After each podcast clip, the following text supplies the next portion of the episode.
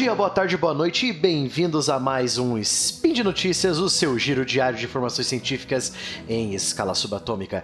Aqui é Matheus, professor Barbado, diretamente da Boneca do Iguaçu. E hoje, dia 22, Coronian, do calendário Decatrium, mais comumente conhecido como 20 de março no calendário gregoriano, nós falaremos de duas notícias muito importantes na área da arqueologia. É, sim, de novo, arqueologia. Vamos falar sobre o descobrimento através da tecnologia a laser da análise do solo sobre uma cidade sul-africana é, que os cientistas já sabiam que ela existia, mas não tinham uma ideia como que ela aparecia. Então, com esses vestígios arqueológicos usa usando o laser, né, no subsolo, você consegue ver como que essa cidade era. E também nós vamos à terrível pergunta de como que a ciência moderna pode salvar a tumba de Tutankhamon da massa de turistas, né? Então, vamos lá. Speed Notícias.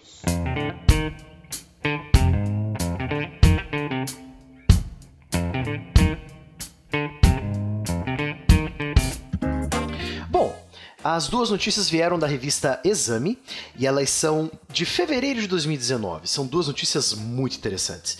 Vamos começar primeiro pela cidade sul-africana que foi achada, né? Então, de novo, nosso amigo Laser, o sistema LIDAR, aparece aqui de novo para ajudar na arqueologia. Já vimos esse sistema sendo utilizado em duas ocasiões aqui, já em dois, é, em dois spin de notícias é, de arqueologia que eu mesmo apresentei para você, ouvinte. É, o sistema LIDAR ele usa vários lasers super rápidos no, é, no subsolo e ele monta uma imagem 3D da, de como seria aquela construção ou toda a região, etc. Esse laser já foi usado no México e é, na Guatemala e nos países da América Central para é, encontrar cidades maias e astecas que é, estavam escondidas pela, pela mata, né, ou até embaixo da terra. Mas dessa vez nós vamos para a África do Sul, em que um achado muito importante foi feito, né? Então você tem essa cidadezinha sul-africana chamada Queneng. Queneng, ela teve o seu ápice de população entre os séculos 15 e 19, então quatro séculos aí de existência, né? Mas, infelizmente, como é, muitas coisas acontecem na África, ela foi destruída durante é, guerras civis entre as próprias tribos e pelo, né, pelo abandonamento pelo, por conta da invasão do homem branco. Né? Desde 1960, os pesquisadores sabiam que essa cidade, Queneng, existia, mas eles não sabiam como é que ela era e não conseguiam analisar como é que era direito, né, sua vegetação, etc. Não tinha uma imagem de como a, a, a cidade pareceria, né? É, agora, né, atualmente, final de 2018, começo de 2019, um conjunto de lasers do sistema LIDAR é, foi usado por pesquisadores da Universidade de Witwatersrand, da África do Sul, né, e criaram o modelo 3D da cidade. A professora Karen Sadir, uh, para, para a, a, pesquisadora, né, a professora é, Karen Sadir, uh, a cidade é a prova de que o território não estava inabitado quando os europeus chegaram até o local no século XIX. Então, é, a cidade estava até abandonada antes, até um pouco antes dos europeus chegarem. Não tinha mais ninguém ali. Chegaram, ah, tá desabitada, vamos morar aqui, né? É, então essa cidade antiga já estava abandonada quando os europeus chegaram nela. Né? Então, só para lembrar, né, essa tecnologia LIDAR, ela utiliza é, bilhões e bilhões de pulsos de laser que são lançados no solo e fazem um mapeamento tridimensional, né? Pelas dimensões que foram medidas, a cidade tem 20 km quadrados e era governada por um rei, com sua família constituindo o núcleo nobre da população. O monarca tinha poder absoluto, é, mas as pessoas poderiam decidir mudar de município se quisessem, né? mudar de cidade, caso estivessem satisfeitas com ele. O espaço tinha 800 domicílios e por volta de 10 mil habitantes. Né? Então, super interessante essa descoberta. Novos, é, jogamos novo, um novo olhar sobre a história sul-africana, até antes mesmo é, da chegada dos europeus.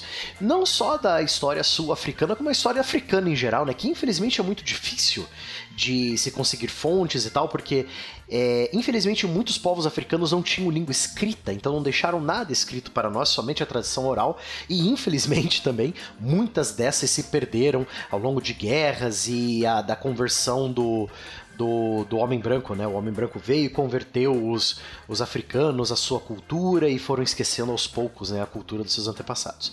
Mas enfim, uma ótima descoberta para enxergar como que era, como que seria uma cidade sul-africana dos Swahili, dos Bantus, né? Como que elas seriam construídas e como que elas é, seriam compostas, né? Bom, agora nós vamos para uma notícia um pouco mais alarmante, né? Vamos falar de um dos faraós mais famosos do mundo até hoje, Tutankhamon, né? É, ele foi o, né? Quando pensamos em Egito Antigo, pensamos no Tutankhamon, em sua grande máscara de ouro, na sua tumba totalmente é, isolada que foi encontrada em 1922 intacta, sem ser roubada, sem nada, né? Nos Vales dos Reis, perto de Luxor, no Egito né? É, só que infelizmente ela está sofrendo alguns problemas, né? Porque por conta da quantidade de visitantes que a tumba está recebendo desde a época que ela foi descoberta em 1922, né? 100 anos de visitas após ter ficado fechada por 3 mil anos. Imagina o impacto que isso tem sobre a tumba, né? Comentou nessa quinta-feira Neville Agnew, o responsável pelo projeto de empreendimento da é, Getty Conservation Institute em Los Angeles, Califórnia. Esse instituto foi contratado para tentar melhorar a segurança dos objetos dentro da própria tumba do Tutankhamon, né? Esse time de especialistas da, da Getty Conservation Institute, lá de Los Angeles, Califórnia, né? Tava lá no Egito e tentando é, é, preservar ainda mais a, a, a, tumba, mesmo com tantas pessoas visitando há mais de 100 anos, né? Uns 100 anos decorridos de visitas arrebentam com, todo, com tudo, né? É, visitantes, umidade, poeira, inúmeras coisas que Agnew falou, né? É, são apresentados é, como problemas pela Getty Conservation Institute e eles estão fazendo o máximo para é, tentar preservar essa história do Egito Antigo, né? E o que é muito. Se você parar pra pensar, né, ouvinte, é, isso é muito bizarro, porque. É, nossa, você imagina nossa, Egito Antigo, não sei o que, né? Nossa, tá tudo preservado, mas nós temos que lembrar também que o Egito Antigo, ele é uma das coisas mais visitadas no mundo, né? Entre o Louvre, é, a, a, própria cidade de Roma, você também tem o Egito, né? O Cairo, as, as pirâmides e, lógico, as tumbas, né? Então, o impacto dos visitantes nesses lugares tem que ser analisado, né? Para que a gente não perca isso no futuro.